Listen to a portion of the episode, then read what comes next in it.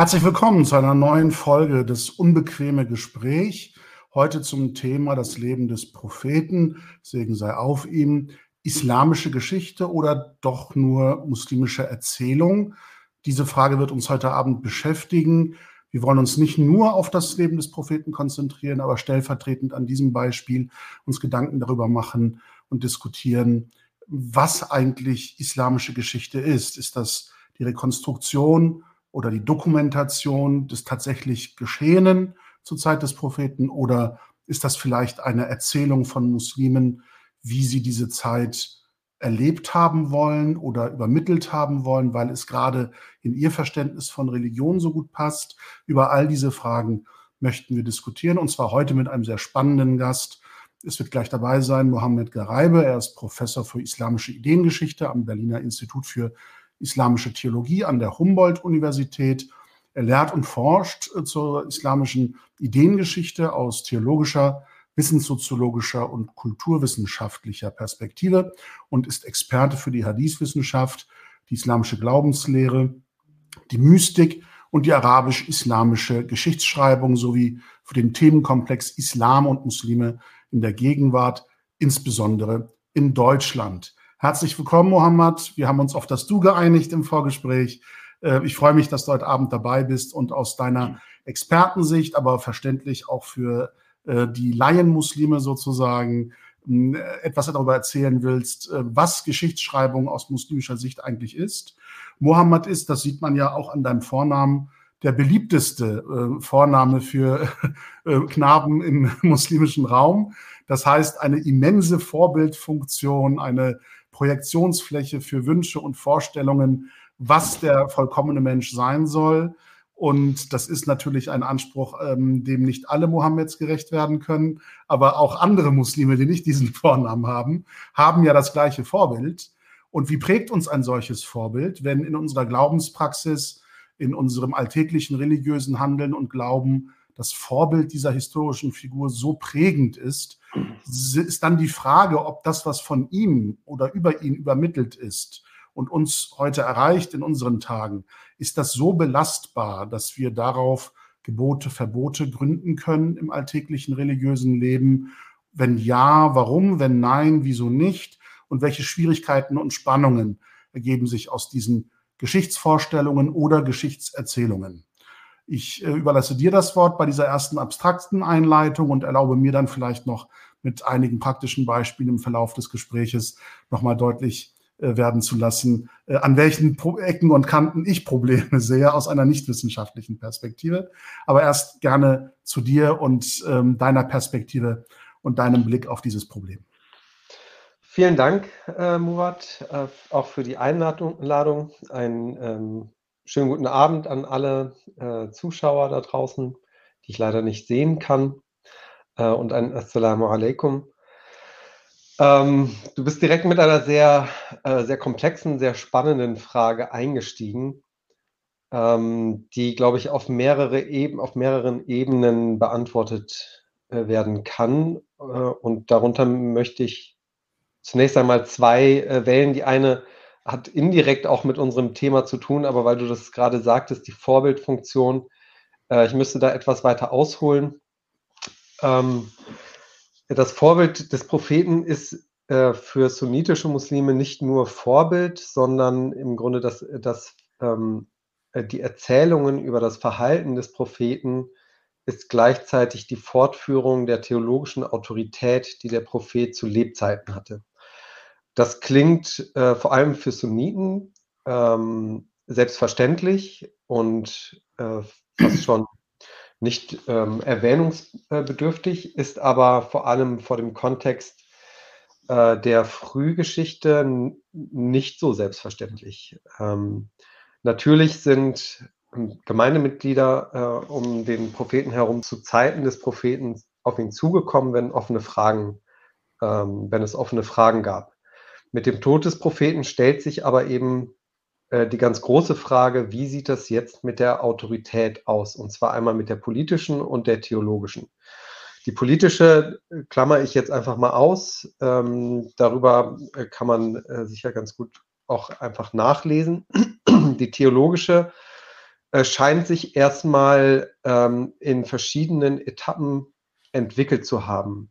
Äh, von einem Verständnis, dass ähm, sozusagen Gemeindeführer oder Personen, die sich verdient gemacht haben in der Gemeinschaft, die von anderen auch als Führungspersonen wahrgenommen werden, dass diese angesprochen wurden und auf neue Fragen, ähm, um auf neue Fragen Antworten zu geben. Und es scheint, äh, und das lässt sich an Schriften von Gelehrten vor allem auf der arabischen Halbinsel in den ersten äh, anderthalb Jahrhunderten zeigen, ein Konzept zu sein, dass die theologische Autorität erstmal bei der Gemeinde liegt und noch nicht so stark auf das einzelne Wort des Propheten sozusagen zurückgeht. Ja, Fragen wurden beantwortet aufgrund ähm, der Tatsache, dass irgendwie der Geist vielleicht, wenn man so will, oder der Spirit irgendwie des Propheten und des Islam irgendwo noch in dieser Gemeinde steckt. Das änderte sich natürlich als der, mit der Ausbreitung des Islam und in anderen Kulturräumen, wo ähm, nicht nur eben äh, Muslime, geborene Muslime oder Muslime, die äh, mit dem Propheten äh, Muslim geworden sind, zum Islam gekommen sind, also Konvertiten, die haben den Kontakt nicht zum Propheten und die fragen, die werfen die Frage nach Autorität sozusagen nochmal neu auf.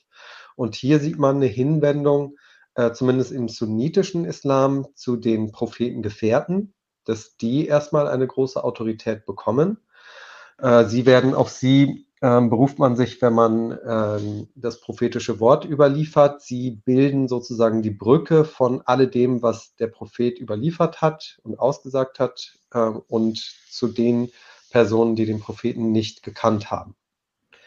Und dann äh, noch etwas später, nicht mehr ganz so viel, also das sind dann Entwicklungen im 9., 10. Jahrhundert, da sieht man dann, äh, dass Sammlungen entstehen, die dezidiert ausschließlich prophetische Aussprüche sammeln. Und es scheint dann zu sein, ähm, auch, auch äh, im, im islamischen Rechts gibt es dann äh, Konzepte, die die äh, Stellung des Propheten als Autorität neben, den, neben dem Koran ganz stark etablieren und festlegen. Also es ist ein, es ist ein etwas längerer Prozess. Ähm, und es ist, es hat also für, den, für die Sunniten nicht einfach nur die Vorbildfunktion, sondern die Gruppe der, der oder die Gemeinde der Sunniten, die Ahle Sunnah wal Jama'a, hat sich äh, sozusagen darauf geeinigt, dass auch das Handeln normativ ist. Äh, die Schiiten zum Beispiel haben eine andere, einen anderen Ansatz gewählt. Sie glauben, dass die theologische Autorität vom Propheten an seine Propheten, an die, an die Mitglieder der Prophetenfamilie weitergegeben wird. Äh, und deswegen sind sozusagen die prophetischen Aussprüche ähm, nicht, äh, also sie sind zentral, sie sind aber nicht ausschließlich oder alleine zentral für Theologie. Die Aussagen der Imame und die Handlung der Imame, vor allem auch die Entscheidungen, sind ähm, gleichgültig sozusagen, weil sie eben das theologische Wissen äh, vom Propheten geerbt haben, die Offenbarung auszulegen und die Religion mitzugestalten. Das sind also ähm, dann zwei unterschiedliche Konzepte, auf die eben auch Geschichtsschreibung äh, eingeht. Und das ist ja das, worüber wir heute sprechen wollen. Das war jetzt leider so ein kleiner Vor, nochmal ähm, äh, Vorrede dazu. äh, Geschichtsschreibung, muslimische Geschichtsschreibung, wenn sie ähm, im theologischen Rahmen passiert und wir können davon ausgehen, dass sie bis zur modernen eigentlich äh, überwiegend religiös geprägt war, ist nicht nur das Nacherzählen von geschichtlichen Ereignissen. Sie ist eigentlich äh, vielmehr eine Interpretation dessen, was passiert ist und eine Selektion äh, der Ereignisse. Das können Sie sich ganz einfach ähm, vorstellen. Schreiben Sie mal auf, einfach nur, was Sie an einem Tag gemacht haben, ja, und wie viel äh, sie dafür eigentlich, ähm, wie viel Platz ja, sie eigentlich dafür brauchen. Ähm, hätten muslimische Geschichtsschreiber nur, also, und wir sprechen nur von dem Leben des Propheten, aufgeschrieben, was alles äh, passiert äh, ist, dann wäre im Grunde das kaum lesbar, weil es einfach eine Fülle von Informationen gegeben hätte. Und äh, man müsste dann ja auch immer verschiedene Perspektiven mit einbauen. Also Geschichtsschreibung beziehungsweise das Aufschreiben aller Ereignisse ist schlichtweg nicht möglich. Man muss selektieren ähm, und häufig werden diese Entscheidungen eben von den Autoren, von den Geschichtsschreibern getroffen. und die haben eine bestimmte, die sehen Geschichte durch eine bestimmte Brille. Das ist ein ganz natürlicher äh, Prozess. Das machen wir heute im Grunde auch. Ähm, Geschichtswissenschaftler haben sich diesem Phänomen auch theoretisch genähert und ähm, äh, also theoretisch darauf geantwortet, dass im Grunde äh, einer Geschichtsschreibung zwei wichtige äh, Konzepte vorausgehen. Einmal das, äh, das Geschichtsbewusstsein und das entsprechende, das jeweilige Geschichtsbild. Beide sind miteinander eng verbunden. Äh, das Geschichtsbewusstsein beschreibt eher so allgemeine Vorstellungen davon, wie Zeit ähm, auch vergeht. Wir, äh, also damit meine ich im Grunde in Europa sozialisierte Menschen äh, und äh, auch Muslim oder in muslimischen Gesellschaften sozialisierte Menschen haben ein lineares Geschichtsverständnis. Das geht vermutlich auf die abrahamitischen Religionen zurück, aber gehen Sie in andere Kulturräume, da gibt es durchaus zirkuläre ähm, Geschichtsentwürfe. Ja? Äh, also Sie und Ihr Leben und Geschichte läuft im Grunde in Kreisen. Sie werden, Sie leben, Sie sterben, damit ist Ihre Geschichte aber noch nicht zu Ende. Sie werden wiedergeboren und so weiter. Und äh, das, äh, diese verschiedenen Ansätze, ähm, die prägen das Geschichtsbewusstsein.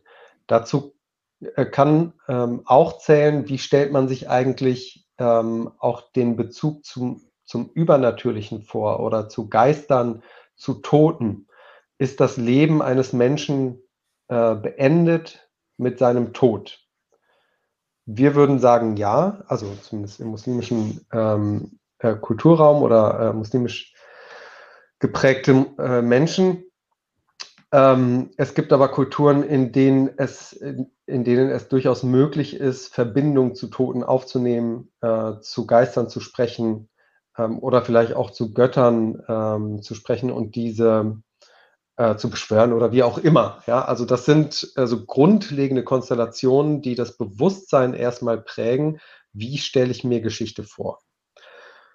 Das Geschichtsbild dann ist äh, nochmal ganz stark geprägt auch von äh, den Normen und Werten, von der Weltdeutung, ähm, äh, aber auch den gesellschaftlichen Konventionen in der Gegenwart selbst. Das heißt, man, es ist kaum, eigentlich ist es kaum möglich, Geschichte so zu verstehen, wie es die Leute taten, über die man schreibt, zum Beispiel. Ja, äh, wie, wie sich, ähm, wie die Sahaba, äh, radiallahu anhum, wie die sich Geschichte vorgestellt haben, ist vielleicht für uns überhaupt gar nicht zugänglich. Wir können darüber lesen, aber wir haben dann eigentlich immer nur den Zugriff über eine dritte Person, nämlich über den Geschichtsschreiber, der durch seine Zeit, durch seinen Ort, durch die, durch die Kontexte, in der er gelebt hat, ganz stark geprägt ist.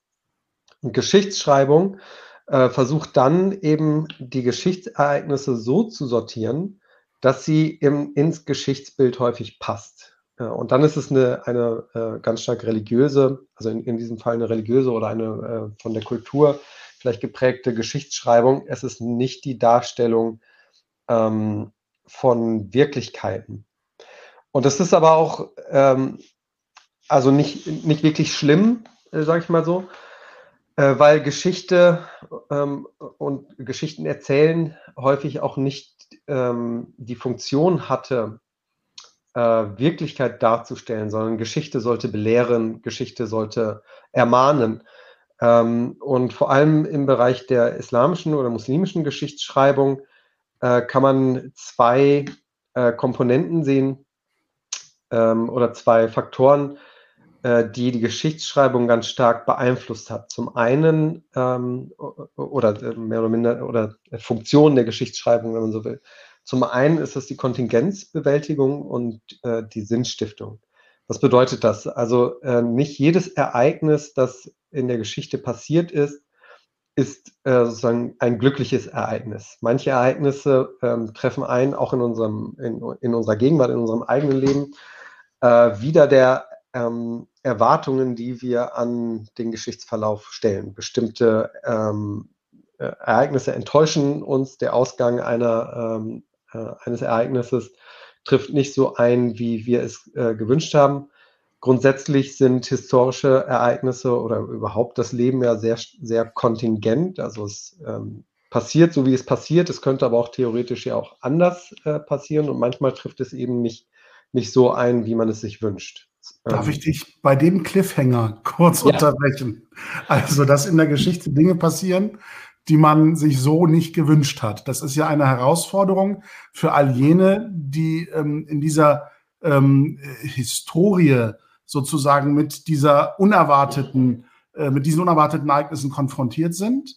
Ähm, aber auch für uns jetzt im Nachgang, weil wir, wenn, ich dich richtig verstanden habe, ähm, im, im Grunde eine Geschichtserzählung über den Propheten, über die ersten Muslime haben, die weit nach dem Tod dieser Menschen überhaupt erst begonnen hat oder in einer gesammelten, geordneten Weise erst stattgefunden hat. Vielleicht 100, 150 Jahre nach dem Tod des Propheten erstmals ähm, Gelehrte auf die Idee kommen und sagen, äh, gut, jetzt in dieser zeitlichen Distanz und ohne seine persönliche Existenz brauchen wir noch einen Bezug zu dieser Autorität. Und deshalb fangen wir jetzt an, das zu sammeln, was er gesagt hat und die Geschichten über das, was er erlebt hat. Und ähm, so wie du schreibst, man selektiert, man filtert, man kann nicht alles festhalten. Wir wissen zum Beispiel als Muslime überhaupt nicht, wenn ich das jetzt mal so despektierlich salopp sagen darf, ob der Mann auch mal einen schlechten Tag hatte. Ne, ob er mal missmutig gelaunt war, ob er einen seiner Gefolgsleute mal barsch zurechtgewiesen hat, ob er mal ähm, gestolpert ist oder sich den äh, großen Zeh an einem Felsen aufgeschlagen hat und angefangen hat zu fluchen und die Welt zu verwünschen. Also all das Menschliche, was, was wir ja in unserem Alltag erleben und er zweifellos ja auch erlebt haben muss als Mensch, das fällt alles weg. Und stattdessen haben wir ein Geschichtsbild, das natürlich überhöht und dem Zweck des Erzählenden dienen soll, so wie er sich quasi an diese Figur erinnern will weil es ihm in dem Augenblick, in dem er sich erinnert, nützlich ist, auf eine ganz bestimmte Art und Weise sich an ihn zu erinnern. Und ähm, wenn ich das jetzt mal versuche, ähm, in einer Schlussfolgerung festzuhalten, denn wir haben ja tatsächlich bis heute ähm, Erzählungen über das Leben und das Verhalten des Propheten, ähm, die in wirklich ganz faktische Einzelheiten und Details zersplittert sind und die wir als Wirklichkeit, als geschehene Vergangenheit uns vor Augen führen und zum Vorbild nehmen. Das können ganz banale Dinge sein, das können aber auch sehr heikle Fragen sein. Also bei den banalen Dingen bin ich zum Beispiel, du sollst nie tief schlafen oder du sollst immer auf der rechten Seite liegend schlafen oder du sollst dein Fasten mit drei Datteln und einem Glas Milch brechen. Also solche Dinge ähm, die man vermeintlich quasi aus dem Leben des historischen Mohammed erzählt, für uns Vorbildfunktion haben sollen, aber dann auch Dinge, die passieren ähm, oder Dinge, die äh, wir als, als denkende Menschen ja nachvollziehen können, die uns dann vor die Herausforderung stellen zu begreifen, wie viel davon, was uns erzählt wird, ist A, wirklich so passiert oder nur falsch oder verändert nacherzählt worden. Das muss ja nicht mal unter bösem Willen geschehen sein oder mit böser Absicht geschehen sein, aber eben falsch oder verzerrt oder anders wiedergegeben worden ist. Und vor allem, was machen wir dann, wenn wir heute daran zweifeln, ob das tatsächlich so geschehen ist? Ähm, oder wie du sagst, eben mit dem Fachbegriff der Kontingenzbewältigung, wenn wir von verschiedenen Möglichkeiten äh, ausgehen, die passiert sein könnten, wie können wir dann heute Rückschlüsse auf unser religiöses Verhalten äh, ziehen oder bilden und sagen, für mich ist dieses oder jenes verbindlich, für mich ist dieses oder jenes verboten, für mich ist dieses oder jenes äh, wichtig und, und nachahmenswert oder sogar fast schon eine Pflicht, obligatorisch das so zu tun. Ich will das mal an einem ganz konkreten Beispiel festmachen. Ähm, ich weiß nicht, ob das Gegenstand wissenschaftlicher Diskussionen immer ist, aber ich, ich, ich frage das einfach mal aus der Laiensphäre, weil daran knüpft ja eine ganz gravierende Tradition, die wir heute noch pflegen. Äh, war der Prophet beschnitten? Ich meine, der Mann ist mit 40 Jahren Prophet geworden, sozusagen, hatte vorher also einen ganz normalen Job und keinen kein göttlichen Arbeitgeber. Heute sagen wir, die Beschneidung unserer männlichen äh, ähm, Kinder gehört zu einer Sunna, also zu einer Tradition des Propheten, die aber fast schon wie eine Pflicht praktiziert wird, Also wenn jemand auf die Idee käme zu sagen, das ist doch gar nicht gesichert und das steht nirgendwo als Pflicht, also unterlasse ich das, hätte das ja auch eine große stigmatisierende Wirkung innerhalb unserer muslimischen Gemeinschaft. Aber wir wissen nicht verlässlich, ähm, ob er selber in diesem Zustand war. Es gibt Erzählungen, die, und jetzt komme ich auf deine ähm, Beschreibung von Geschichtserzählung, von Historikern, die im Nachgang dann quasi als Fakt behaupten, er sei in diesem Zustand schon geboren worden. Also sie bewältigen diesen Riss oder diese Spannung, ähm, indem sie eine Geschichte erzählen, von der wir nicht wissen heute, ob sie wirklich stimmt oder nicht. Oder die ganzen Gefolgsleute, die männlichen Sahaba, die ja auch nicht als Muslime geboren sind, sondern später im Erwachsenenalter zum Islam übertreten, ähm, haben die dann gesagt, okay, dann müssen wir das jetzt auch vollziehen, um äh, vernünftige Muslime zu sein, ja oder nein. Also rein faktisch, rein denklogisch könnte man ja sagen, das war wahrscheinlich gar nicht so. Die, die äh, sind einfach in dem Bekenntnis zu diesem Glauben dieser Religion beigetreten, ohne körperliche Konsequenzen. Und in dem, späteren historischen Verlauf ist daraus eine Erzählung geworden, die uns heute zu etwas verpflichtet, von der wir nicht wissen, ob sie zur Lebzeiten des Propheten überhaupt praktiziert worden ist. Also es bleibt nicht nur bei den drei Datteln, sondern es wird auch sehr invasiv, wenn man drauf schaut, dass es Möglichkeiten von Geschichtserzählungen gibt, von denen wir nicht wissen, ob sie wirklich so sich ereignet haben. Das stimmt.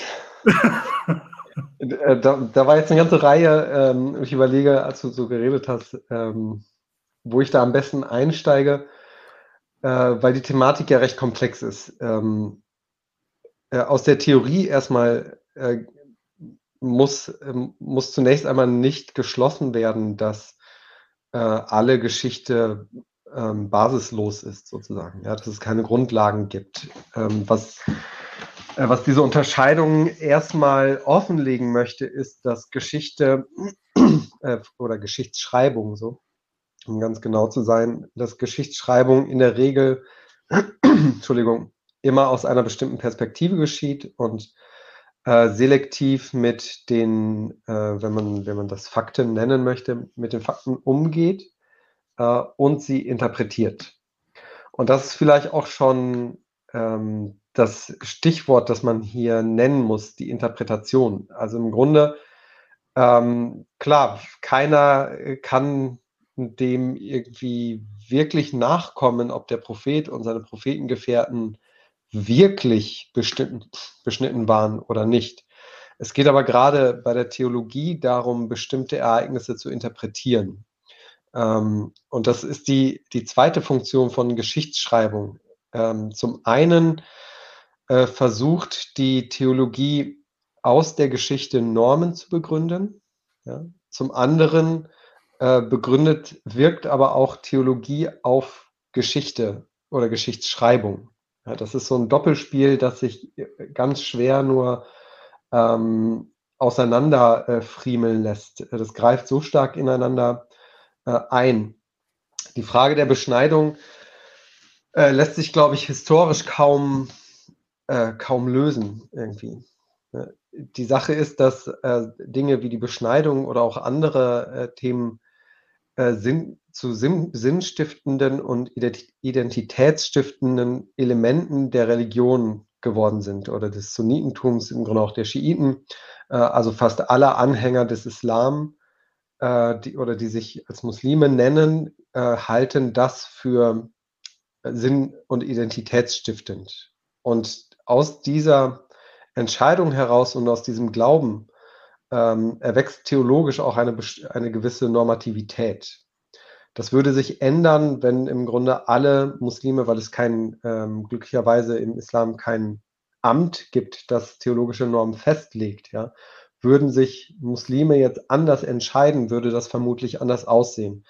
Und dann würde der zweite, äh, die sozusagen die zweite Funktion von Geschichtsschreibung eintreten, auf die ich äh, auch noch zu sprechen kommen wollte. Ähm, in der Regel, äh, also rezipierende Gemeinden oder überhaupt Gemeinschaften, äh, Audiences und Communities sind ja nie, bleiben ja nie auf einer Stelle stehen. Ja, sie sind im Grunde immer, ähm, immer in Bewegung, immer in Entwicklung. Das gilt auch für Normen und Werte, die sich äh, in der Gesellschaft natürlich entwickeln und von Generation zu Generation auch schon unterschiedlich sein können. Und Geschichtsschreibung äh, oder vor den sich ändernden äh, Normen und Werten einer Gesellschaft können bestimmte historische Ereignisse äh, selbst kontingent äh, als Kontingenzerfahrung wahrgenommen werden. Also nicht das, nicht das historische Ereignis ist eine Kontingenzerfahrung für die ähm, Menschen zum Beispiel ähm, äh, zu Zeiten des Propheten, sondern für spätere Generationen können bestimmte Fakten verstörend, irritierend wirken, weil sich die Normen und Werte in der Gesellschaft geändert haben. Äh, für viele, für viele äh, sagen wir so, historischen Ereignisse in der Geschichte hat sich da lange Zeit nicht viel getan, weil ähm, Gesellschaften äh, die patriarchalen Strukturen zum Beispiel lange aufrecht gehalten haben. Wenn wir einfach mal auch äh, an unsere heutige Zeit denken, wie lange das eigentlich gedauert hat, äh, bis das äh, einigermaßen, falls es überhaupt einigermaßen umgesetzt wurde, ja, Geschlechtergerechtigkeit ähm, etc., da sind wir in vielen Bereichen auch noch ziemlich weit hinterher. Das ist eine entscheidende, ein Prozess, aber der vielleicht vor 100 Jahren so richtig in Gang gekommen ist, wenn überhaupt. Äh, und davor kann man, muss man vielleicht davon ausgehen, dass diese, ähm, dass diese Strukturen sich nicht geändert haben. Das bedeutet aber auch, dass wenn wir in die Quellen muslimischer Gelehrter blicken, ja, in, in das Schrifttum der muslimischen Gelehrten, werden wir hier wenig Irritierendes aus ihrer Sicht finden, weil sie eben sich, weil, weil nichts in oder nicht, nicht viel in der Geschichtsschreibung aufgestoßen hat, weil es den Werten, den Normen und Werten in dieser Gesellschaft, in diesen äh, Zeiten auch noch äh, entsprochen hat. Wenn du mir gestattest, würde ich diese zwei Beispiele, die du genannt hast, noch mal ein bisschen konkretisieren.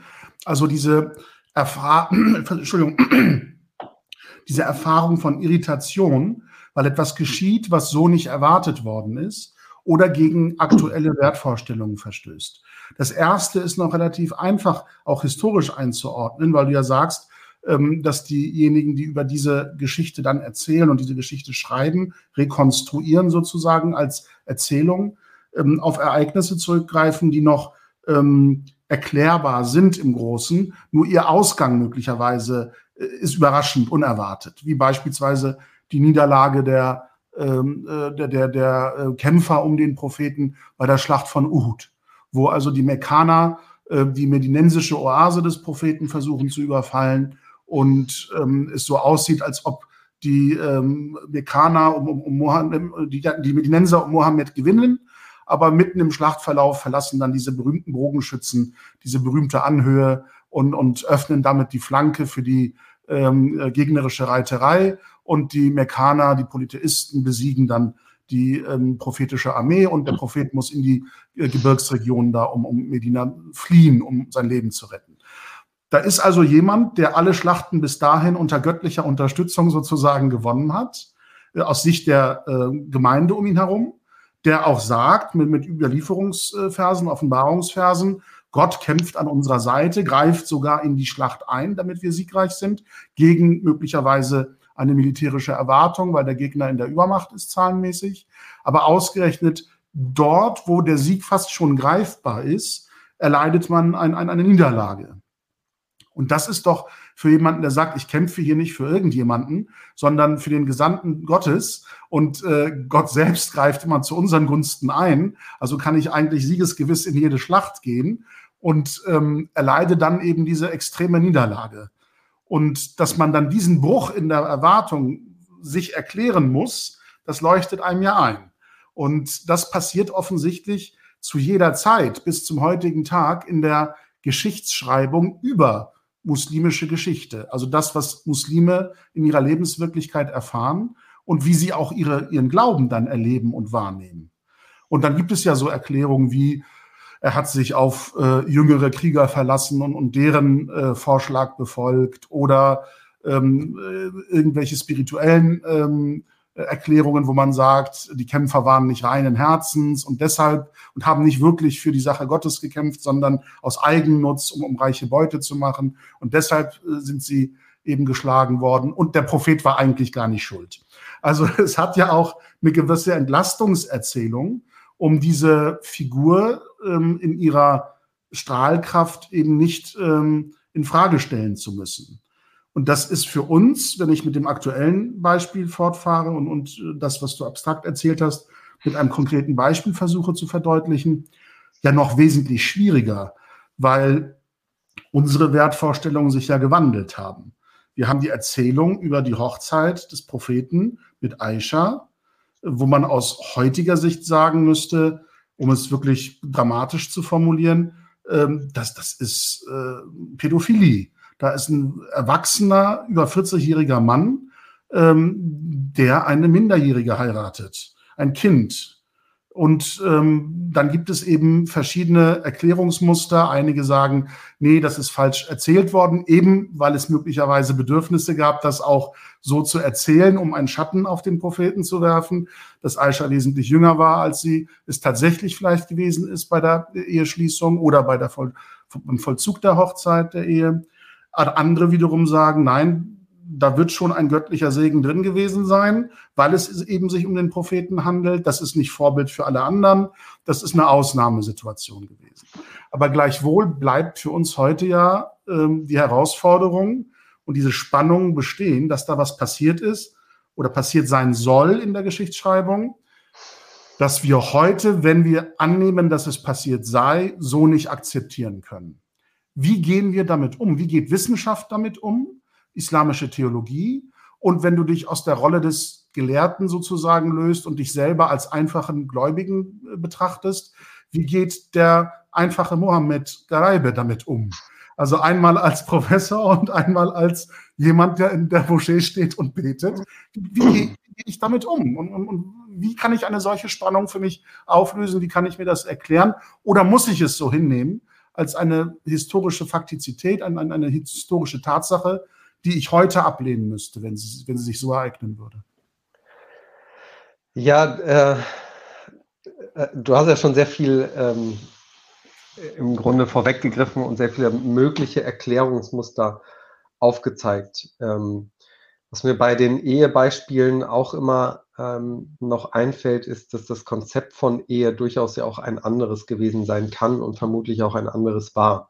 Ehe nicht als romantisch, ähm, als zusammen kommen von zwei äh, sich romantisch Liebenden sozusagen, sondern als soziale Institution, um äh, Verwandtschaftsbande zu kreieren, um Bündnisse zu schließen, etc.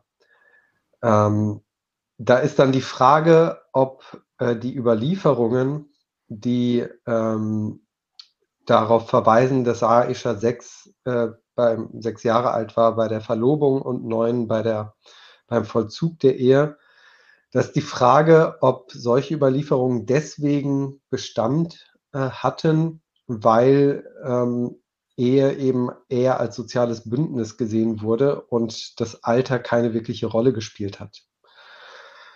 Ähm, es gibt durchaus ja auch andere Überlieferungen über das äh, Alter von Aisha.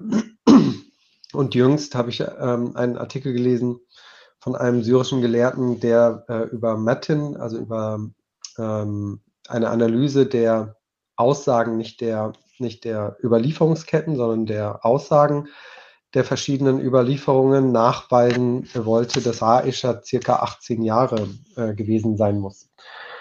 Ähm, ich denke, also ich persönlich denke, dass, es, dass dieses Problem historisch zu lösen sehr schwierig ist. Ich denke aber, dass es äh, sehr wichtig ist, darüber nachzudenken und glaube, dass wir äh, in, äh, in der Gegenwart gerade an dem Prozess sind, in dem Prozess sind, wo wir von äh, sich geänderten Werten auf, eine historisch, auf ein historisches Narrativ blicken, das für lange Zeit Bestand hatte und vielleicht Gültigkeit hatte, weil die Werte und Normen es zugelassen haben heute aber problematisch wird und wir jetzt im Grunde verschiedene Erklärungsansätze dafür vorbringen, das zu korrigieren. Das ist genau das, was die sozusagen was, ähm, die zweite Funktion von Geschichtsschreibung.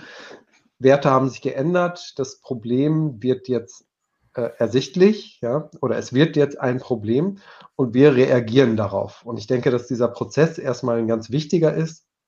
Wie der ausgeht, äh, das kann ich nicht sagen, aber ich denke mal, dass es tendiert dazu, entweder davon auszugehen, äh, dass Aisha sehr viel älter war, ähm, oder äh, was ja auch eine Möglichkeit ist, ähm, dass man ähm, das sozusagen akzeptiert oder äh, zumindest benennt und immer darauf hinweist, dass es da keine gesicherten Überlieferungen gibt. Und ähm, äh, also das ist ja auch ein Problem. Der Prophet ist eben auch nicht nur ein äh, Mensch, sondern im Zuge äh, der Theologie ähm, gibt es da auch das, dieses Prinzip, äh, the Principle of Charity, also das Prinzip der wohlwollenden äh, Interpretation, einfach weil der Prophet als Autorität und als sinnstiftende äh, Idee, also das klingt jetzt sehr theoretisch, also ne, als Idee, ähm, in der, in der äh, Gemeinde der, der Muslime einfach so einen hohen Stellenwert hat, kann man diese Dinge nicht einfach wegreden. Man muss sich eben diesen, äh, äh,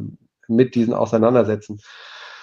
Ähm, und entweder, also man sagt dann, historisch ist das einfach äh, schwer greifbar und wir, äh, wir nehmen eben nicht den Standpunkt ein, dass es okay wäre, die Überlieferungen mit den, mit den sehr jungen Jahren sozusagen zu akzeptieren.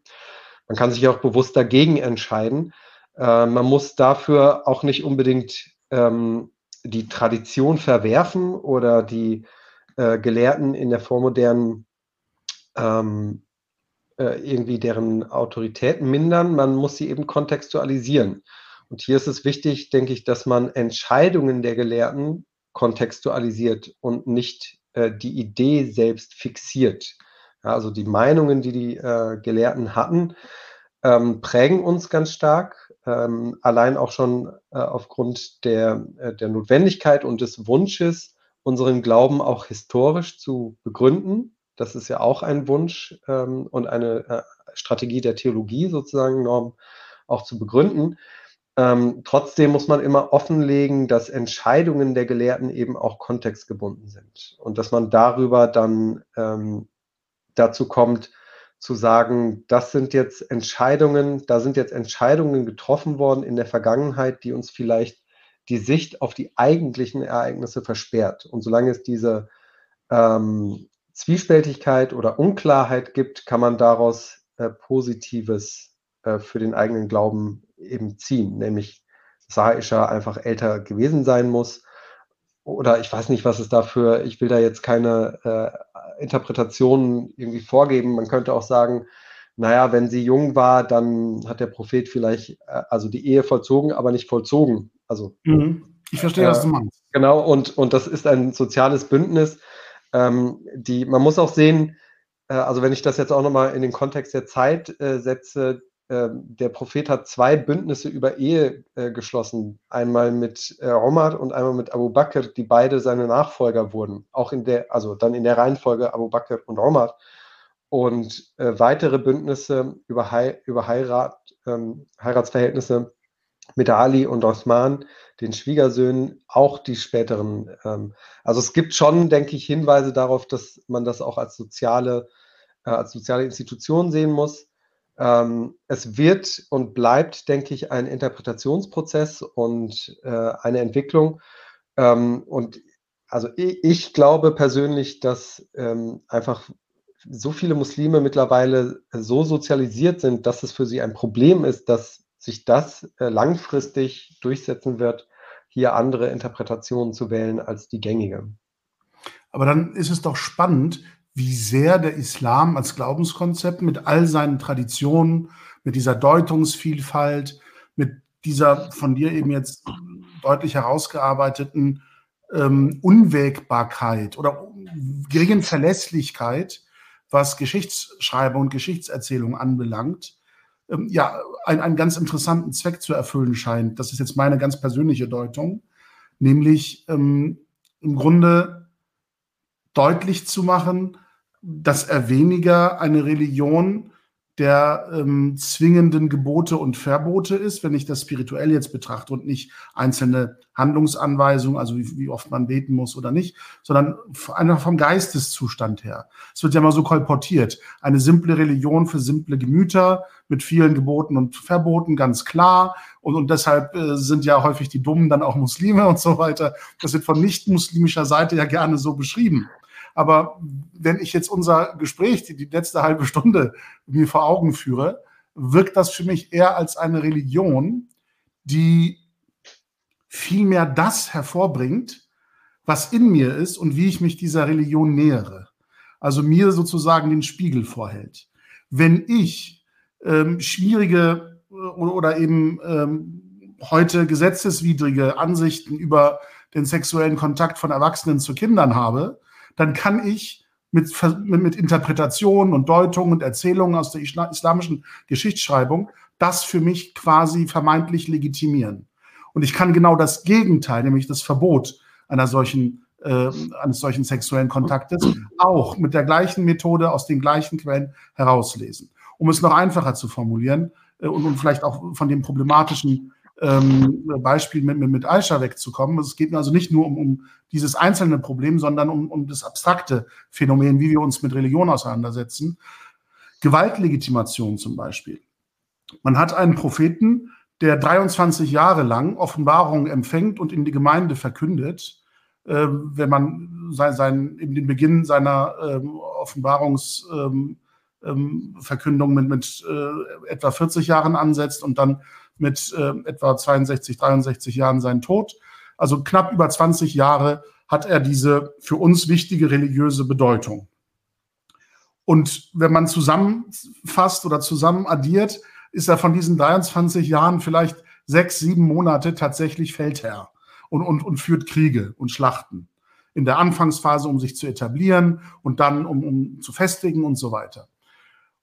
Und gleichwohl haben wir heute bei, bei vielen, die ähm, Gewalt als legitimes Mittel in der Auseinandersetzung in, über politische Fragen oder politische Interessen oder Machtfragen heranziehen, ein Bild eines Propheten, der scheinbar unablässig immer zu Felde gezogen ist.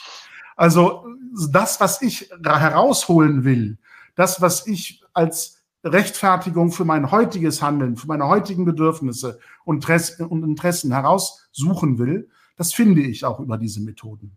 Und wenn ich andere Bedürfnisse habe und andere Interessen habe, nämlich genau das Gegenteil, gerecht, friedfertig zu sein, dann finde ich das da auch. Und das macht für mich dieses Glaubenskonzept so spannend. Also es wirft letzten Endes die endgültigen Fragen auf den zurück, der diese Geschichte erzählt und schreibt. Mit welchem Interesse näherst du dich diesen Quellen und was machst du draus? Warum hat dann Nachahmung bei uns so eine riesige Bedeutung? Also wenn wir uns jetzt geeinigt haben in diesen 40 Minuten, dass historisch praktisch nichts zwingend feststeht und alles auch anders hätte gewesen sein können, ist uns nur in einer bestimmten Form bislang so erzählt worden ist, aber auch eine andere Erzählung hätte möglich sein können. Warum ist dann für uns diese Nachahmung heute noch bis in ganz gravierende Geschichten wie Körperstrafen oder Todesstrafen hinein noch so wirkmächtig? Warum sagen wir, irgendwann vor Jahrhunderten hat irgendein Gelehrter gesagt, das und das ist das Ergebnis meiner äh, Gedankenanstrengungen und das soll für uns heute weiterhin verbindlich sein, ohne dass wir neue Gedankenanstrengungen anstellen, weil das so überliefert ist, weil man das so erzählt über den Propheten. Wie erklärst du dir diese Diskrepanz? Ja. Oder ist meine Feststellung von Diskrepanz völlig falsch? Nein, nein, überhaupt nicht. Deine Fragen sind nur sehr komplex, weil du irgendwo anfängst und dann ähm, denke ich mir so, okay, da kann ich einhaken. Und dann redest du weiter, denke ich mir, okay, da müsste ich jetzt auch mal einhaken. Okay, und dann da. Und jetzt, ähm, ich versuche das mal. Ähm, also deine, ich glaube, die, die vordergründige Frage, warum ist Nachahmung jetzt so wichtig? Ja. ja. Ähm, äh, zuvor, also natürlich sind Geschichtsverläufe, äh, natürlich gibt es auch hypothetische sagen Geschichtsverläufe. Es gibt aber auch die Geschichtsverläufe, die es gibt, und es gibt die Erzählungen darüber, die es gibt. Und wir können im Grunde nicht über die Geschichtserzählungen, die uns vorliegen, ähm, hin, also dahinter schauen, was, was da wirklich hinterstand. Und ähm, ob man, äh, ob da jetzt äh, alles wirklich hinterfragt ist, ähm, äh, oder man alles hinterfragen kann, das, das vermute ich eher nicht. Ähm, äh, Nochmal, also äh, Geschichtsschreibung ist ein Teil von Sinnstiftung und äh, sie soll auch Identität stiften. Und zu einem bestimmten ähm, Grad entscheidet man sich im Grunde auch für bestimmte Geschichtsentwürfe, Geschichtsnarrative, wenn man sich entscheidet, zu einer bestimmten Gemeinde, in diesem Fall religiösen oder islamischen Gemeinde, zu gehören. Ja, das ist genauso Teil, wie man akzeptiert, dass man fünfmal vielleicht betet und im, äh, im Ramadan äh, fastet.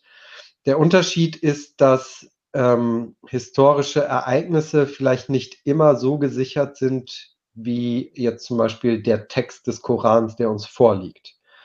Nur auch hier, ähm, äh, und das, damit hattest du begonnen, die Interpretation ist selbst bei fixen Texten wie dem Koran ähm, ganz offen, ja, ausgangsoffen, würde ich mal so sagen.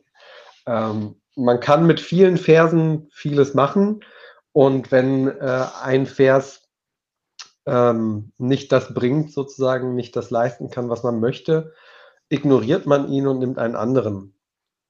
Äh, und das ist, das wird dann natürlich komplexer bei ähm, Textformen und Formaten wie der prophetischen Überlieferung, bei der nochmal eine sehr viel größere äh, Variationsbreite äh, vorliegt über verschiedene ähm, Überlieferungen und, und das gleiche gilt im Grunde für historische Ereignisse. Äh, da Interpretation irgendwie eindeutig zu machen, ist so gut wie unmöglich. Und wie du sagtest, also es kommt ganz stark auch darauf an, wie die Perspektive ist. Möchte ich Mohammed als Kriegsherrn karikieren oder zeichnen, nachzeichnen, dann kann ich das. Möchte ich ihn als Friedensstifter ähm, darstellen, dann kann ich auch das. Wichtig ist vermutlich für die muslimische Gemeinde, sich auf ein äh, oder für eine von vielen muslimischen Gemeinden sich auf ein Bild sozusagen zu äh, festzulegen und äh, das für ähm, als das identitäts- und sinnstiftende Element in der Gemeinde zu bestimmen und davon auszugehen. Ja, Sinnstiftung funktioniert eben immer in die Gruppe hinein und nicht für die, für die Outsider der Gruppe. Also es, es, es, ist, es ist einfach schwierig, muslimische Theologie zu machen und die Gesamtgesellschaft, die muslimische, die nicht-muslimische Gesamtgesellschaft zu berücksichtigen, weil das irgendwie ähm, eigentlich keinen Sinn macht und andere Gruppen, andere Gemeinden das auch nicht tun. Ja, wir fragen, wir bitten sozusagen auch nicht Atheisten unser Weltbild mit zu berücksichtigen, wenn sie ähm, ihr Leben, ihrem Leben Sinn geben. Ja, das, äh, das funktioniert einfach nicht. Äh, häufig habe ich das Gefühl, dass im öffentlichen Diskurs Islam und Muslime hier eine Sonderrolle einnehmen und viele sozusagen mit mitreden möchten über Fragen, die eigentlich ähm, identitätsstiftend für die Muslime sind und eigentlich auch nur von Muslimen beantwortet werden können. Das andere, jetzt müssen wir ganz kurz auf die Sprünge helfen. Oder wenn du gerade für diesen letzten Gedanken konkrete Beispiele nennen kannst, also, wo erlebst du die? Naja, Fasten, also ja? Fasten im Ramadan, ist das nicht schädlich? Ist das nicht irgendwas? Also, ja, entweder man macht es und empfindet dann entsprechend ähm, äh, ja einen Segen äh, in, in dieser Tat oder man lässt es und interessiert sich dafür nicht. Ich, Generationen also, von Muslimen haben das ja unbeschadet überstanden, sozusagen. Das und ähm, äh, selbst wenn man, also selbst Muslime, die sagen, dass das ist eine zu lange Dauer, da gibt es auch mittlerweile äh, Meinungen, die den Tag irgendwie begrenzen auf eine bestimmte Anzahl von Stunden etc. Aber das sind so eigentlich Fragen, die, die, das sind so Dinge, denke ich mir, das ist identitätsstiftend. Wem tue ich damit irgendwie Schaden, wenn ich persönlich faste? Es sei denn, ich setze mich ans Steuer mit einem LKW und fahre äh, unachtsam irgendwie, das sollte ich dann vielleicht nicht tun. Aber grundsätzlich tangiert das die Gesamtgesellschaft nicht. Ähm, und keiner hat da eigentlich irgendwie ein Recht in, diesen, in diese persönliche Entscheidung, ähm, äh, sich da einzumischen oder sich daran zu beteiligen. Ja, das sind so Dinge. Ähm, oder vielleicht, ja, weiß ich nicht, äh, man, ich, ich, bin da jetzt nicht drauf äh, vorbereitet, aber es gibt da sicher viele, viele Bereiche, da kann sicher jeder ähm, muslimische, jede muslimische Zuhörerin, Zuhörer in ihrem Leben auch genug ähm, Beispiele finden.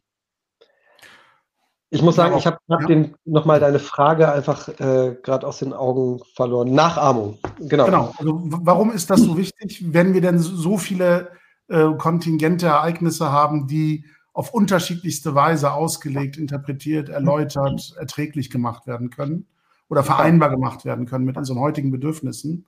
Warum ist dann diese ähm, Nachahmung klassischer Lehre so bedeutend? Ja. Und ja, wenn, ja, aber die Anschlussfrage stelle ich danach, weil ich zu viele Fragen auf einmal stelle und die so ein bisschen überschütte mit ja. Ich glaube, ich kann das schnell beantworten, weil ich darauf schon geantwortet habe, ganz am Anfang. Also die sunnitische Glaubensgemeinschaft hat sich darauf geeinigt, dass das Handeln des Propheten über seinen Tod hinaus normativ ist. Ja? Man braucht immer ähm, eine, eine ähm, überzeugende Begründung, warum man ähm, oder eine bezeugende Begründung für bestimmte Normen, für Antworten auf bestimmte Fragen. Und die können, die, die können einfach ganz unterschiedlich sein. Ja, man kann sie äh, lösen über äh, die Autorität liegt in der Gemeinde. Man kann sie äh, darüber lösen, es gibt einen spirituellen Führer, der Kontakt hat zum äh, Übernatürlichen. Man kann sie darüber lösen, dass äh, theologisches göttliches Wissen zur Interpretation ähm, von Generation zu Generation über die Familie des Propheten weitergegeben wird, etc. Und die sunnitische Glaubensgemeinschaft hat sich dafür entschlossen, dem, äh, sozusagen den Handlungen und den Aussagen des Propheten nach seinem Tod weiterhin Bedeutung zu schenken und diese als Grundlage für Theologie zu nehmen. Das ist einfach der Grund, warum man sich hier stützt. Das hat wenig, glaube ich, mit Theologie, mit äh, Geschichte. Ähm, also es hat natürlich auch mit Geschichtsschreibung natürlich ganz viel zu tun, weil sunnitische Geschichtsschreibung dann entsprechend Geschichte erzählt. Ja, äh, das ist was, was man einfach mitdenken muss immer wieder. Ähm, aber es ist auch ganz stark eine theologische Entscheidung, ein, ein, Dogma, wenn man so will, oder eine Entscheidung der Gemeinde. Ähm, ja. Ja, bevor ich auf die Anschlussfrage äh, komme, die in unsere Zeit blickt, nochmal einen Blick zurück in die damalige Situation, um so ein bisschen das in Frage zu stellen. Also ich verstehe den ähm, Konsens, den du jetzt beschrieben hast, dass sich eine Strömung entwickelt hat, die sagt, ähm, unsere Gemeinde hält sich auch an das, was historisch über den Propheten überliefert ist und sieht das als verbindlich für seine Religionspraxis an. Ähm, jetzt stellen sich zwei Fragen für mich.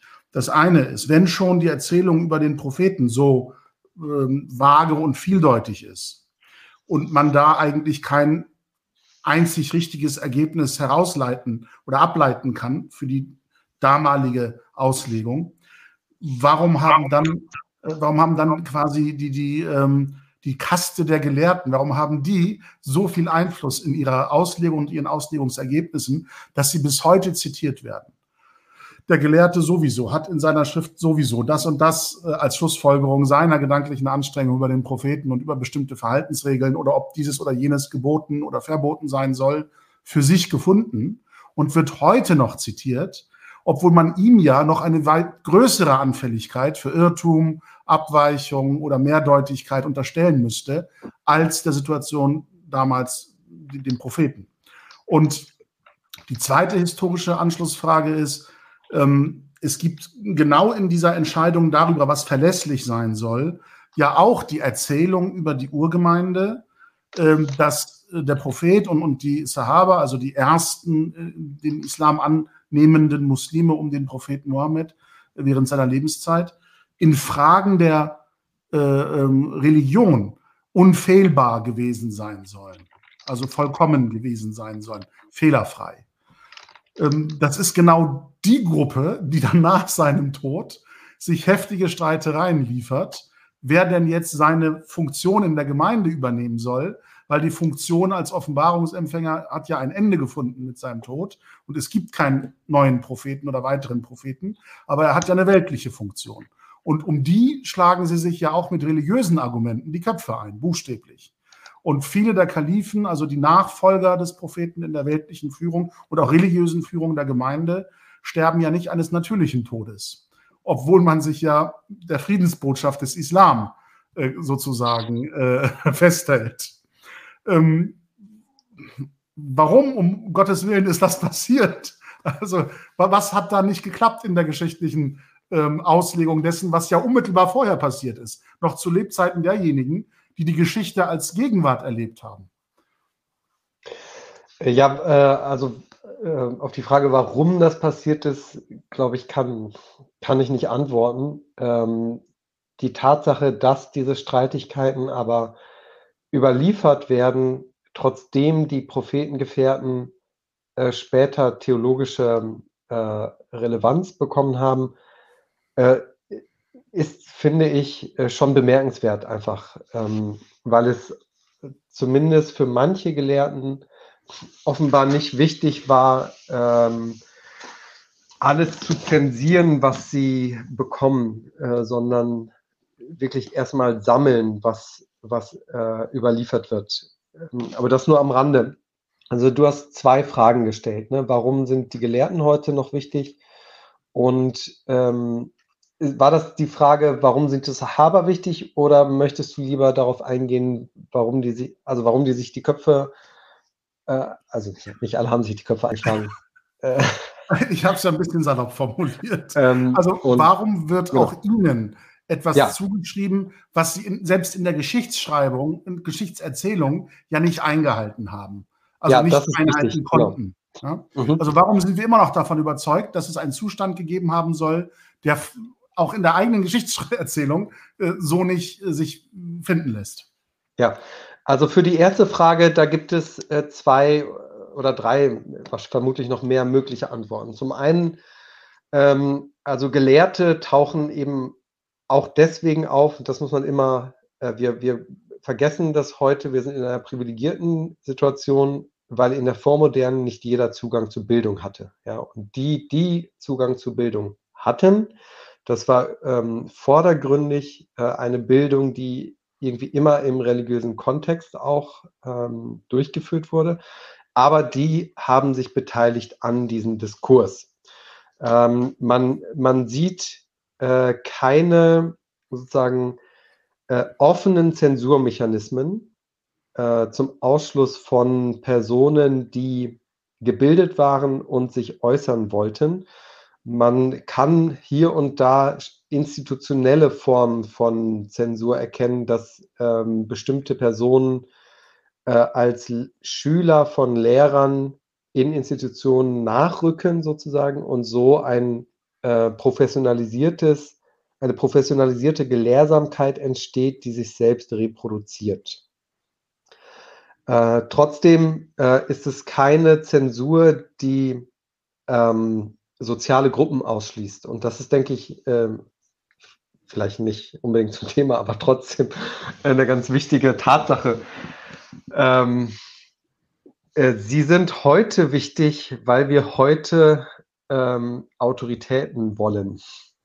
Das klingt so doof, aber vieles, was wir heute von, vom Islam oder unter Islam verstehen, ist eben auch Kind unserer Zeit. Ja. Ähm, Thomas Bauer hat da in seinem Buch ähm, darauf hingewiesen, teilweise streben wir nach Eindeutigkeit, die es nicht gegeben hat. Und diese Eindeutigkeit muss begründet werden und wir versuchen es derzeit offensichtlich über äh, die Autorität von gelehrten Personen. Das Problem ist äh, mit dem Blick auf den, auf den Islam, ähm, die Geschichte ist einfach so plural, so ambiguitätstolerant, dass dieses Konzept nicht aufgehen wird. Äh, es, es wird Tradition oder Gelehrsamkeit der Vormodernen wird vermutlich immer eine bestimmte Rolle spielen.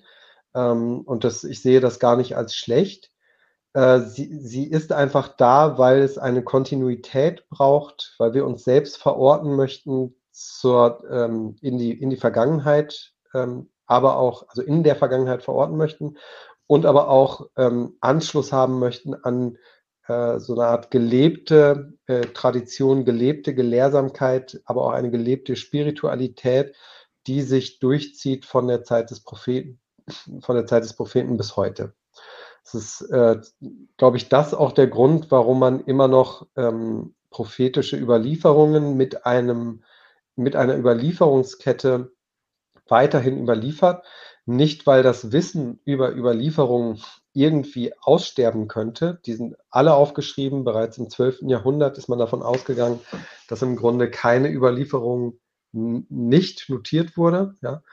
Äh, aber der Isnad hat vielmehr die Bedeutung, äh, sich auch spirituell äh, an den Propheten irgendwie zu, ähm, zu knüpfen oder zu binden.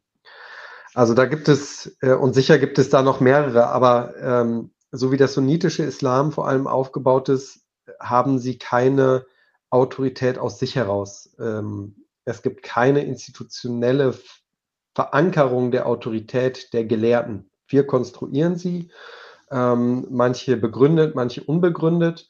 Ähm, ich sehe das per se nicht als schlecht, weil man auch mit Aussagen von Gelehrten, wenn man sie kontextualisiert, durchaus kritisch ja umgehen kann und äh, für die Gegenwart äh, gute, also dann zu guten Argumenten kommt. Also man, man muss nicht unbedingt immer den Weg sagen über den Rationalismus gehen und die Tradition verwerfen oder sowas. Ähm, interpretieren kann man im Grunde alles und relativieren, kontextualisieren. Da ist es, glaube ich, nicht nötig, das per se jetzt als schlecht äh, anzusehen. Die zweite Frage äh, bezüglich der Sahaba, da habe ich auch schon in Teilen darauf geantwortet. So wie man sich entscheidet, dass eben nicht die, ähm, die Gemeinde die theologische Autorität hat oder äh, eine äh, bestimmte Blutslinie oder sonst irgendwas, braucht man äh, Überlieferer, die die Zeit überbrücken von, äh, von dem Propheten zu denjenigen, die den Propheten nicht gesehen haben. Und das ist ähm, vermutlich eine, eine, eher eine praktische Entscheidung, pragmatische Entscheidung, ein theologisches Dogma, das man ähm, äh, eingehen musste aus sunnitischer Perspektive, dass man äh, bestimmen musste, dass die Prophetengefährten in Dingen der Religion das, was sie vom Propheten hören, äh, vertrauenswürdig weitergeben. Wenn man die Autorität, sozusagen die, diese Vertrauenswürdigkeit der Prophetengefährten in Frage stellt, stellt man im Grunde die alles, all das, was man vom Propheten überliefert hat, in Frage. Äh, und das ist einfach eine theologische, ein theologischer Pragmatismus, die nochmal zum Vergleich einfach, weil, weil das häufig äh, übersehen wird und dann auch nicht richtig verstanden wird. Die Schiiten brauchen das nicht. Ja? Die Zwölfer Schiiten brauchen nicht das Dogma der Vertrauenswürdigkeit der Prophetengefährten, weil sie auch nicht jedes Prophetenwort brauchen, denn die, die Imame der ähm, Schiiten, die alle zur Familie des äh, Propheten gehören, was bedeutet aus der Ehe von äh, Fatima und Ali, äh, aus dieser Linie, ähm, erben theologisches Wissen, prophetisches theologisches Wissen, um die göttliche Offenbarung zu deuten. Und deswegen gibt es da keinen Bedarf für ein solches Dogma, dass die Prophetengefährten ähm, äh, vertrauenswürdig sind. Wird da diese Unfehlbarkeit quasi in diese vererbte Wissenslinie übertragen? Ja. Ja. ja. Bis ja. in die heutige Zeit. Äh, ja, also die, äh, der, der letzte Imam, ähm, Ah, jetzt erwischst du mich, ich glaube, 10. Jahrhundert ja. ist er entrückt. Und seitdem wird im Grunde ausgelegt, was die Imame gesagt haben. Dann gab es okay. für eine Zeit noch den Zephyr, der im Grunde mit dem äh, äh, entrückten Imam kommuniziert hatte und der Gemeinde mitgeteilt hat, was der Wille des entrückten äh, verborgenen Imams ist aber das wurde dann, glaube ich, nach zwei Ämtern, zwei Generationen äh, auch aufgegeben, dieses Konzept. Ähm, aber ja, Unfehlbarkeit wird weitergegeben, ähm, endet dann für die Schiiten irgendwann, Verzeihung, da bin ich jetzt, ich könnte ja. das jetzt googeln, aber. Aber historisch, endet historisch. Genau, historisch, es endet historisch, aber es, äh, trotzdem ist das, ähm, ist der schiitische Islam, der Zwölfer Schiiten, sehr viel klerikaler. Äh, ja. Die Geistigen haben eine höhere, größere Autorität institutionell als die, die Gelehrten im sunnitischen Islam. Aber auch dort besteht ja jetzt die Herausforderung, so wie im sunnitischen Islam nicht mehr auf die Autorität und das Wissen des Propheten und seiner, seinem Gefolge zurückgegriffen werden kann, weil die ausgestorben sind, ähm, ist ja auch der überlieferte, belastbar, verlässlich überlieferte Wissens bestand, aus schiitischer Sicht sozusagen, nicht mehr zugänglich und wird jetzt wiederum von klassischen Gelehrten oder zeitgenössischen Gelehrten ausgelegt. Also sie ja. haben im Grunde das gleiche Problem. Die, genau. die, authentischste Quelle ist nicht mehr zugänglich. Und die nee. Vielfalt an Auslegung, anything goes. Also wenn man da sozusagen salopp formuliert. Ich glaube, da müssen wir gar nicht ähm, äh, in, in sozusagen äh, in religiöse Gemeinden schauen, um dieses Phänomen zu beobachten. Das sehen wir äh, bei, weiß nicht, äh, wissenschaftlich, bei Philosophen und anderen Denkern. Äh, also jemand hinterlässt was Geschriebenes und sobald diese Person ähm, nicht ja. mehr ansprechbar ist, beginnt die Interpretation. Ja, das ja. Äh, ist, glaube ich, ein Prozess, der ist, der ist natürlich normal. Was auch nicht endet, vielleicht als abschließender Gedanke, ich habe dich ja schon eine Stunde in Beschlag genommen. Ich hoffe, du siehst mir das nach, die dilettantischen Nachfragen. Ähm, die, ähm, was, was, was heute, unser heutiger Zustand, ähm, ist ja im Grunde die Geschichte von morgen. Ähm, und das, was damals zeitgenössisch ähm, war, ist unsere heutige Geschichte, die wir uns erzählen oder die Geschichte, die wir geschrieben haben, von der wir nicht wissen, ob sie sich tatsächlich so ereignet hat, sondern eben, die, wie du schon im ganzen Gespräch sagst, ständigen Veränderungen und, und äh, Verzerrungen auch unterworfen ist, einfach weil unterschiedliche Personen mit unterschiedlichen Bedürfnissen und Interessen diese Geschichte schreiben. Ähm, das, was wir heute als islamische Geschichte fortschreiben, äh, gerade auch an den theologischen Lehreinrichtungen, an denen du ja aktiv bist. Was können wir erwarten? Wie, verändert sich äh, unsere Religion in dem Moment, in dem wir versuchen, das zu rekonstruieren, was jetzt gerade passiert? Was wird die Geschichtsschreibung von morgen über das erzählen, was heute passiert? Und auf welche Verzerrungen und Veränderungen dürfen wir hoffen? Denn wenn ich eines optimistisch aus deinen Erzählungen und Erklärungen herausfiltere, dann doch das, dass wir nirgendwo in der muslimischen Gemeindewirklichkeit einfach nur sagen können, das steht so geschrieben, sondern es ist im, Rahmen der Sinnstiftung, wie du es beschrieben hast, die auch normativ wirkt, also Werte setzt, die Entscheidung der Gemeinde zu sagen, aus diesem großen Pool dessen, was erzählt wird und geschrieben ist als Geschichte, kann ich mir immer wieder authentisch etwas heraussuchen, was ich als Konsens meiner Gemeinde lebe. Dass wir jetzt einen bestimmten Konsens haben, ist die Entwicklung einer bestimmten geschichtlichen Situation.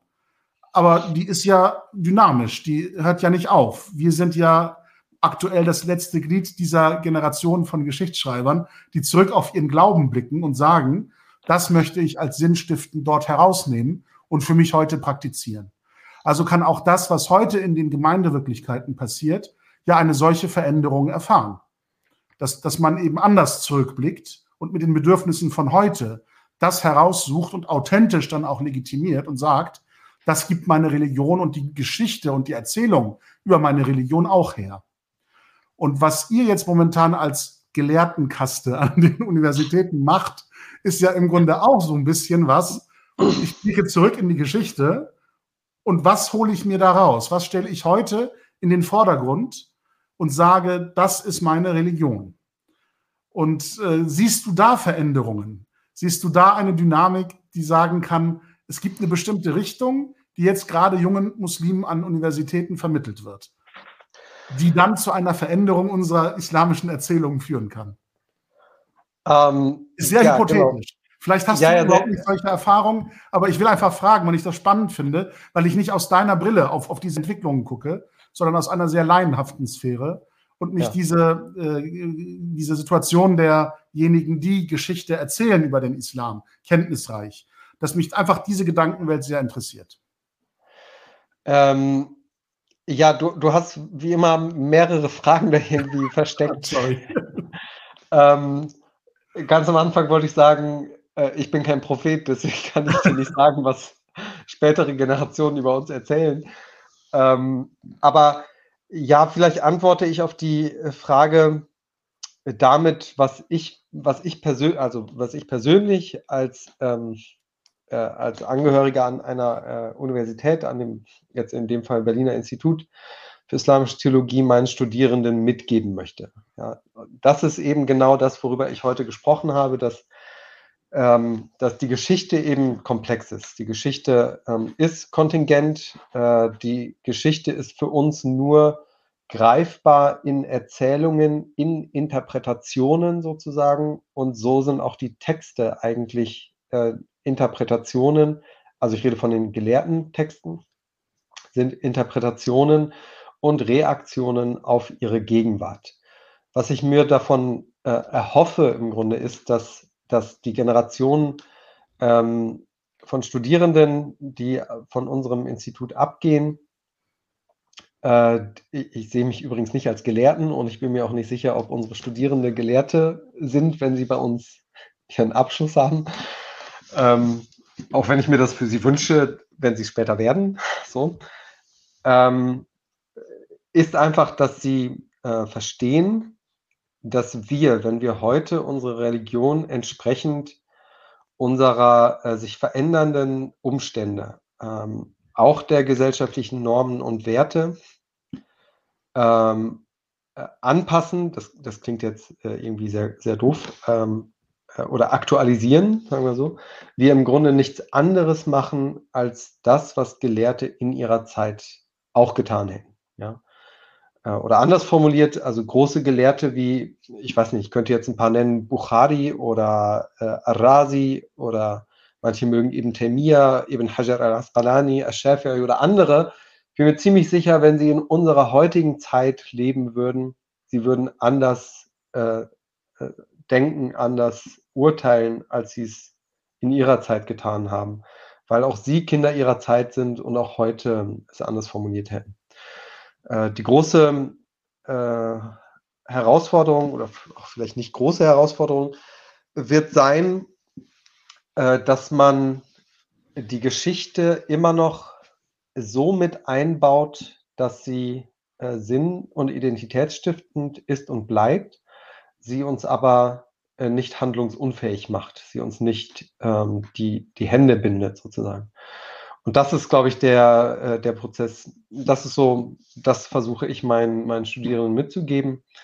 Ähm, das wird ähm, hoffentlich sein, was unsere Generation prägt oder ich sehe, dass das eigentlich passiert, ja, das Anpassen und ähm, ob die späteren Generationen nicht sehr viel äh, konservativer werden oder noch liberaler oder was auch immer, auch wenn ich diese Wörter nicht ähm, äh, mag.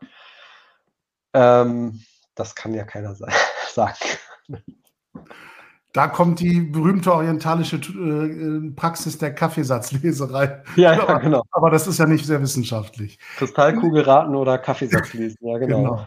genau. Gibt es einen Gedanken, den du in diesem Kontext unbedingt noch ähm, aussprechen möchtest, wo ich dir vielleicht zu früh ins Wort gefallen bin oder vergessen habe nachzufragen, wo du sagst, zu diesem Thema will ich unbedingt das noch gesagt haben? Tatsächlich würde ich gerne noch eine, auf eine Sache hinweisen, und zwar, ähm, da, und das betrifft vor allem den sunnitischen Islam, äh, wo, wobei andere ähm, äh, Ausrichtungen ähm, der Muslime da sicher auch nicht ausgenommen sind. Ähm, man muss sich, glaube ich, immer vergegenwärtigen, dass man für äh, innerhalb einer bestimmten Auslegegemeinschaft spricht. Ja?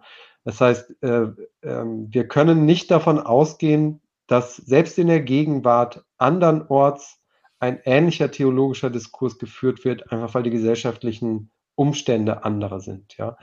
Ähm, ich nehme Saudi-Arabien immer ganz gerne als Beispiel, weil zumindest bis vor kurzem das Frauenfahrverbot äh, mit überhaupt keinen theologischen Argumenten theologisch begründet wurde. Ja, da wurde irgendwie darauf verwiesen, dass äh, wenn Frauen Auto fahren würden, es bei an Ampeln und Tankstellen äh, zu Unzucht käme. Ja, das sind Argumente, äh, die überzeugen nicht uns, die überzeugen eine Gesellschaft, die bereits überzeugt ist. Zumindest in Teilen. Ja, äh, da stand ja auch nicht jeder dahinter.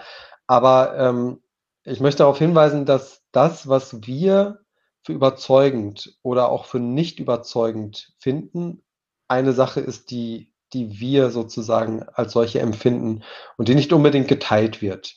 Und wir teilen, ähm, müssen auch nicht unbedingt die Argumentationen teilen, die andernorts äh, getroffen wird. Also Islam wird plural bleiben, egal wie sich das in der modernen oder in der Gegenwart jetzt noch verändert und in der Zukunft entwickelt. Ähm, man treibt im Grunde Theologie für sich. Und die Schwierigkeit ist, wenn man in die Vergangenheit blickt, äh, liest man gerne diese Schriften normativ. Ähm, man, man meißelt sie sozusagen in Stein und vergisst, dass auch sie zu einer Zeit gesprochen haben ähm, äh, und zu einer Audience, äh, die bestimmte Vorannahmen geteilt haben, die aber nicht unsere sein müssen. Ja. Vielen Dank für, für diesen äh, abschließenden Gedanken. Es gibt ja in der ähm, Handwerkstradition muslimischer Gemeinschaften über viele Geschichten und viele äh, Epochen hinweg ähm, die, die, den schönen Brauch, äh, einem Kunstwerk zum Abschluss äh, noch einen ganz absichtlichen Fehler irgendwo reinzuhauen. Um, um einfach für sich nicht zu beanspruchen, vollkommen zu sein. Und die Fehlbarkeit des Menschen quasi auch in diesem Handwerk und dieser Handwerkskunst nochmal sichtbar werden zu lassen. Und ähm, im Koran selbst findet sich ja an vielen Stellen, wo es solche Zweifel gibt, wo der Sprecher äh, der Offenbarung ganz ahnend und wissend natürlich davon ausgeht, dass die Empfänger das wahrscheinlich noch nicht kapieren werden. Äh, den schönen Zusatz, auch wenn ihr nicht wisst, Gott weiß es. Und insofern äh, ist all das, was wir heute praktiziert haben, gerade aus meiner Perspektive mit vielen, vielen Makeln des Unvollkommenen behaftet. Und ich danke dir sehr dafür, dass du sehr geduldig und sehr ausführlich ähm, erklärt hast, was aus deinem reichen Wissensfundus und, und, und äh, Schatz an Kenntnissen über die islamische Geschichte ähm, es darüber zu sagen gibt. Und ich hoffe, du siehst es mir nach, dass ich dich mit solchen äh, Banalitäten wie Beschneidungen und sowas überfahren habe. Aber ich glaube, das war ein sehr äh, greifbares äh, Beispiel dafür, wie solche Veränderungen und Verzerrungen eben sich bis unsere heutigen Tage eben auch erhalten. Ähm, allen, die geduldig zugehört haben und zugeschaut haben, wünsche ich noch einen schönen Abend an diejenigen, die das zu anderer Stunde sich nochmal im Internet anschauen. Entsprechend eine gute Zeit und bis zur nächsten Episode des unbequemen Gesprächs, dann Ende Dezember zur Weihnachtszeit wahrscheinlich. Bis dahin einen schönen Abend und auf Wiederschauen.